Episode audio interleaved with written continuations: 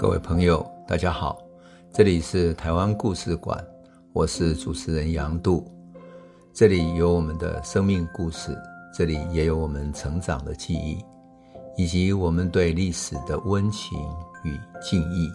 欢迎您收听。各位朋友，大家好，我们讲的抗日的故事，哈，其实都是代表了台湾人的一种精神。可是，如果从日本人的角度来看呢？那可是完全不同的。换言之，我们也必须通过日本一个帝国主义的角度分析这个帝国怎么来统治台湾，而这个日本帝国的本质是什么？那这个日本帝国如何来统治台湾？如何来治理台湾？它整个治理的方式如何？治理的能力如何呢？同时，我们要了解这个帝国的本质又是怎么样的？我记得我小的时候啊。我祖母有一个说法哈，祖母说哈，他的父母亲和他自己都是清朝时代的人，而你爸爸是日本时代的人，而你们，他指我们这些孙子啊，是民国时代的人。他说，在短短的一百年之内，我们经历过三个朝代，所以我祖母常常很感慨说，台湾是一个政权不断变动的地方，而生活在这里的人，就像早期的移民社会的人一样。能够生存下来都非常不容易了。那我是非常钦佩我祖母的说法。为什么？因为它代表了台湾民间对于这几个朝代变换的时候他们的观点。换言之，他们不会像现代的这些政权上的政治上的统治者，无论是任何一种统治者，总是想要自己树立一个名词啊，好像以此来建立一个价值观。但事实上，在台湾民间，其实有他自己的智慧，自己面对的啊内心真正的想法，他们不会讲出来，因为政权不断变，他何必让你官方来了解我内心的想法呢？我想讲的就是从台湾民间的角度，怎么去看待日本，而日本的统治又有什么不一样？我们讲台湾是一个移民社会，从明朝开始就是这样。那么这个移民社会呢，有一个特性就是。每一个人都是漂泊到台湾，好像一个蒲公英的种子一样，要找到落脚生存的地方。即使那个地方只是一个小小的角落，一个墙角，一个阴暗的地方，或者甚至于一块多余的土地、河川地等等，只要可以生产一点点食物，可以生存下来，他就愿意在这里待下来。所以很多人常常讲，台湾人是旱起亚苗，就是像番薯一样。只要它的根、它的茎能够落地，就能够生存下来。所以这种韩吉亚米亚的个性啊，在台湾每个人身上都可以看得到。即使到现在，比如说你去宜兰、花莲、台东、南投的乡间，你注意看，你站在山上往下面看，在溪流的地方，台湾的溪流有一种特性，就是河川地还蛮宽广的，但真正流过溪水的地方不见得很多。为什么？因为台风来的时候。大水一冲，然后整个河川地全部布满了水。可是没有水的时候，河流干干，所以一干旱的时候，整条河川地大部分是干旱的，是可以种地的。那这些河川地就很多人拿来种菜。所以你去宜兰啊、花莲，看到有人种高山的高丽菜，甚至于花莲的西瓜等等，都种在这些河川地上。那这些河川地本来就不属于谁，是谁去那里开发了，谁去种了那些东西，就是他自己的。所以我就觉得台湾农民真的很了不起，无论到什么地方都可以去种植，那么勤奋的跟这些大自然然后争取它生存的一点点空间。我有个朋友啊，就在大安溪那边种西瓜，结果种啊种的种了整年，到了夏天该可以收成的前夕呢，来了一个大台风。台风来了之后，大水一冲，整个种在那个河川地的西瓜全部被收了，被台风收走，然后还给大海去了。朋友还笑一笑说：“啊，都去给大海吃掉了。”就台湾人，他隔一年还是在继续种。这样的精神不是只有现在有，而是从清朝时期就是这样子。那么这代表什么？我特别讲这个故事，是因为有清朝时期开始，就有太多的公共地、公有地。这些公有地在哪里？在河川、在山林、在山坡、在森林地里面。而这些森林地原来可能是原住民住的地方。或者是狩猎的地方，或者河流流过的地方，根本不能住的，只能够看天吃饭的地方。可是大家就生存了下来。那许多住在附近的人，把它当成大家公有的地。好，一些公有地，等到日本来了就完全不一样了，因为他要开始把台湾的产权弄清楚，日本要在台湾实施他的资本主义。很多学者，包括日本的学者室内元松雄、东家生等等这些日本的学者，就谈到日本在台湾的统治就是一个资本主义化的过程。那日本呢，占有台湾的开始，其实日本还不足以称之为所谓的英国、德国、法国那种帝国主义，没有，他还没有殖民帝国主义的一种形态，他们完全不同的。当然。在侵日战争，就是甲午战争的时候，日本已经开始有一点点近代经济结构的形态，但是它还不是实施金本位的制度，还没有实施，而且它的资本非常不充实。那如果他想要发展台湾的话，就要靠着政府的计划跟一些深厚的保护跟奖励，然后才能够发展起来。这个跟英国跟德国不同的，比如说英国、德国、法国，他们是本来这个国家里面有许多资本家，这些资本家。在圈地运动之后，拥有了土地，然后发展起来，成为大资本家。这个资本家想要扩张，他觉得国家之内的这些资本、这些能够扩张的土地资源不够了，所以他们扩张到其他，比如中南美洲啊，到中国、到东南亚各地去。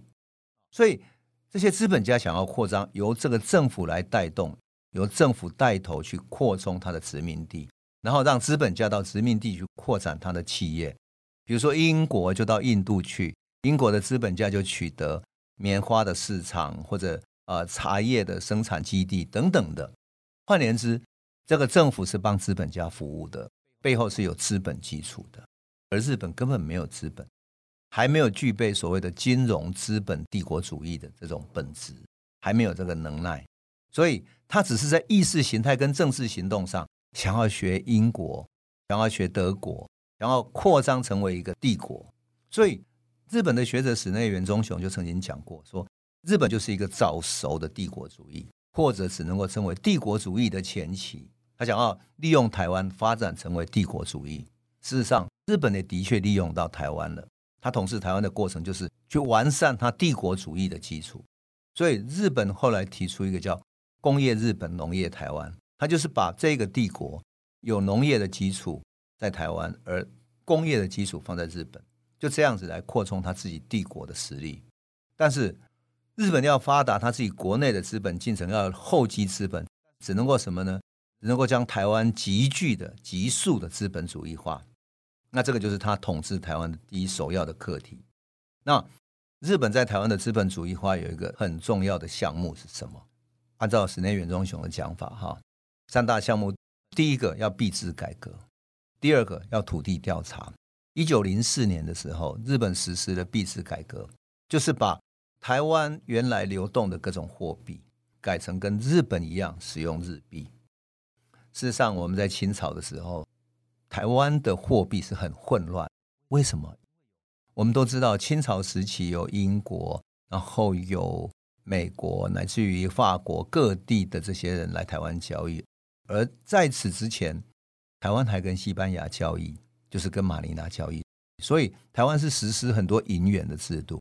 台湾话里面有一个很有趣的说法，古老的老台湾人会讲说：“你有没有钱？哈，你有没有钱？”他是怎么讲？你知道吗？他就讲说：“六 ruble。”当然，现在很多年轻人可能听不懂“六 ruble”，那就是闽南人讲的，就说：“哎呀，你讲我钱啊，那哈，你有没有钱？”哎，你知道 “ru” 是什么吗？你一定不知道，因为。你一定是年轻人，后面开玩笑了。好，Rui 就是 real，real 就是什么呢？real 就是在西班牙人的银本位的制度，real 就是一个银币。那在马尼拉就是实施 real。后来在荷兰的时期，他也因为很多的福建这边的商人哈，特别是在明清时期跟马尼拉做生意做得很大，所以他们就用这个西班牙的这个 real 来作为计价的单位。因此，台湾人很习惯用西班牙的 real 来计价，即使到了清朝时期也是一样，因为他们做国际贸易的，所以他们用这个来计算。那当然，清朝也有清朝的银子，那银子有些碎银，有些粗银，银子的好或者坏等等的，这些当然有很多混乱嘛，哈，好好坏坏等等。因此，在商场上不容易做。可是，你如果拿到了西班牙的 real，那么大家就有一个公认的这种价值或者品质嘛，就是这样子。因此。清朝时期其实它的币制是非常混乱的。那日本刚统治台湾的时候，也不太能够处理这些币值，因为事实上民间还在流通，有流通清朝的银元，也有流通各式各样的嗯西班牙的等等的各种货币，所以有点混乱。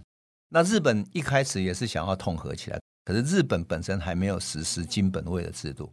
金本位就是说，以金子兑换成为日币，就是一般钞票的日元，或者说铸成银元式的日元这样子。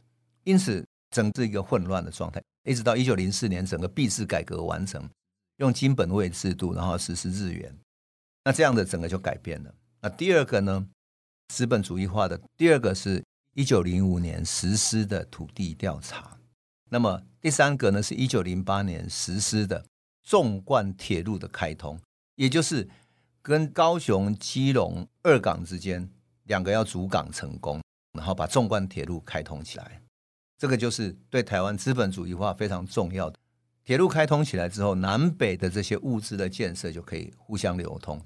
在基隆跟高雄两个港口，等于是做贸易港。高雄原来在清朝时期就是非常重要的贸易港，所以这整个一个是开港对外的贸易商业建设，第二个土地的资源的掌握。因此，整个来说的话，这三个就是资本主义化最重要的三大项目。那么，特别是呢，币制的改革之后，等于是用原来台湾的商品交换度量衡、货币等等，都跟日本不一样。从此后就只有跟日本完全相同，所以台湾就切断了跟中国大陆原来息息相关的经济关系，从大陆经济圈的话划归到日本经济圈，变成日本来支配的。那么一个本来是依赖在大陆的这种所谓生产模式里面的，就变成了依赖日本经济圈的。所以实施的结果是影响非常大的。当然，在资本主义化里面，土地是最重要的。为什么土地最重要？因为清朝时期呀、啊，它的实施的方式是不同的。清朝时期，刘铭传曾经有一度哈、想要进行土地改革，因为清朝的时候靠着官员的关系，然后很多山地林野的地方没有人去耕作，所以清朝就把大片的土地，然后简单的划给大租户。这个大租户租下来这个土地承租权之后，然后他就开始找各个小垦户来开垦，就称之为小租户。那开垦完之后呢，他对这个大租户要缴地租。那比如说雾峰林家在开垦雾峰，对不对？变成一个大地主，他大地主的手下还有许多小地主，那小地主各自有一小块一小块的，那一小块一小块的还会再租给更小的那些开垦的佃农，他们就来租你的土地。他并不拥有土地的所有权，所以他是层层的关系。那原来呢，刘铭传的时候，他为了充实台湾的税收，他曾经想要实施这个现代化的政策，就是把土地弄清楚，然后土地权弄清楚，然后可以开始征税，对大租户征税，对小租户征税等等的。而且他还规定了大租户跟小租户之间，你只能够抽多少税，所以他其实触及到某一些人的既得利益者。那因此，刘铭传确实是曾经得罪人，当然后来就离开台湾，有点可惜哈。可是要特别讲这个部分，是因为资本主义化的过程中，台湾的土地本来哈都没有能够在数目字上面管理。换言之，台湾的土地有多大？你的耕田、你的水田的面积有多少？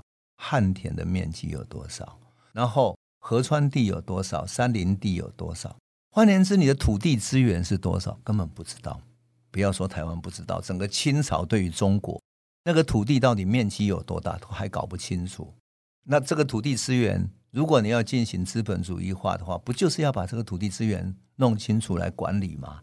你要弄清楚你有多少土地，你才能够知道今年你会生产多少稻子，生产多少糖、多少青菜、水果等等。换言之，你土地算清楚了。你才能够知道今年的生产量是多少，而它的前提当然你要算清楚你的土地有多少性质不同的土地，然后它能够怎么生产。用一个历史学家叫黄仁宇的说法，哈，就现代化的第一步是要能够在数目字上管理。也就是我们必须把你拥有多少土地，不是说我拥有从这里到那里一大片的地，这样是没有用的。你必须把土地面积是多少？能够在数目字上讲清楚。那这个数目字上讲清楚，同时连同它的性质也讲清楚。然后就能够管理出它能够一年生产多少稻子或者生产多少东西出来。那就是资本主义化的第一步是要在能够在树木之上管理。那黄仁宇这一点讲得很清楚。事实上，这种台湾的这种土地所有权非常不清楚，清朝就没有弄清楚过了，所以这个很麻烦。再其次呢，日本殖民政府要做的事情是户籍制度，也就是台湾到底有多少人口。一八九五年之后，他有两年的时间让一些人，特别是汉人愿意回大陆住的就回去大陆，但留下来的他开始做户籍登记制度，这个户籍制度就变成严格了。为什么？因为一个人住在哪里，地址、户籍清清楚楚，家里有多少人清清楚楚。换言之，你如果进行起义、反抗等等，你无处可逃，你的户籍、你的地址、你的家人可以查得清清楚楚。这个非常重要，是为什么？因为整个中国大陆在满清统治下。根本没有真正的户籍。我记得我曾经听一个老先生跟我讲说，抗战胜利之后，国民政府在大陆才开始进行户籍清查。那这个户籍清查就是去每一家每一户一个地方一个地方慢慢查，你家里有多少人？可他们家没有人实际报出来，为什么？因为他们家有三个兄弟，可他们报只有报一个兄弟，就一个儿子。为什么？因为如果三个儿子的话，到时候要征兵，那就帮你征一个或者两个去了。所以户籍也并不清楚，可是至少可以进行人口普查。换言之，做户籍的调查这是非常重要的。对一个国家来讲，你有多少人口，会消耗掉多少粮食，有多少生产力，这是多么重要的事情。所以在资本主义的过程里面，人、土地都是非常重要的资源。人是生产力，土地也是生产力，所以这是生产资源跟生产力的结合起来。你才能够在数目之上当一个资本主义的国家，而日本就是这样开始它的资本主义化台湾的管理。那么，当然我要附带讲一下的，我常常讲一个笑话说，对日抗战的时候，蒋介石在大陆没有抗战开始，他讲四万万同胞要站起来，我们要跟日本打仗了，这样等等的哈，讲的热血沸腾。可是实际上他根本不知道中国到底有多少人口。换言之，中国还没有资本主义化，中国还没有办法在数目之上管理，也就是中国到底有多少资源、多少土地、多少人力、多少生产力，根本无从计算。可是就这样子要开始去对抗了。好，那么日本统治台湾之后，进行了土地调查，整理清楚了。更重要的是什么呢？他明白台湾的地理地形，对统治来讲更加便利。他等于把每个地方都弄清楚了。第二点呢，他整理隐田。什么叫隐田？因为本来你的土地所有权就不清楚嘛。我们都要知道，西方的资本主义是从圈地运动开始，所以你的所有权很清楚，你属于哪一个资本家，属于哪一个人所有。那么这个私有土地，政府是不能随便动的。换言之，私有制是资本主义的基础，而。所有权就是私有制的最重要的基础嘛，因此日本把这个私有地土地到底属于谁的所有权整理清楚之后，发现台湾有太多日本人称之为隐田，就是隐藏起来的田地，因为可能有人在耕作，但是并不属于谁的，然后只是他使用在那里，所以他全部把这些田地整理出来之后，发现哇，原来你私有的土地就这么少而已，就变成多出来很多土地。相对这些土地，日本可以做什么？去引进日本的某一些财团，比如说三菱、三井等等。那个时代就有了三菱、三井，在那个时候都有了哈。所以增加了很多台湾的总督这边的财政收入。当然，这个国土所有权利关系确立以后，是不是拥有这个土地所有权的人比较有安全保证？所以变成一个资本的诱因。那台湾总督就更容易去邀请什么？邀请日本的。初步拥有资本的这些资本家来台湾投资，所以对日本来讲，这是非常重要的诱因。因此，我们说台湾的资本主义化就从土地调查、人口调查这边开始谈起。好，那我们今天先讲到这里。我觉得这个故事是非常有趣的。那我们在讲这个的时候，会讲到一些观念嘛？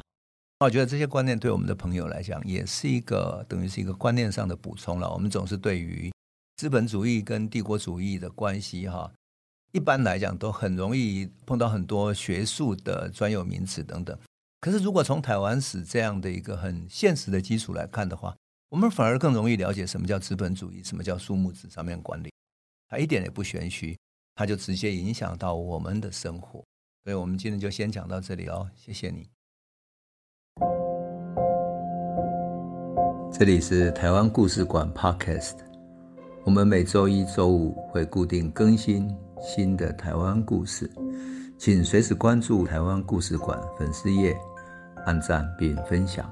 最后，我们工商放送一下，若你对本节目有兴趣，可以购买纸本的有温度的台湾史，更方便您阅读。本节目由中华文化永续发展基金会制作。连振东文教基金会赞助。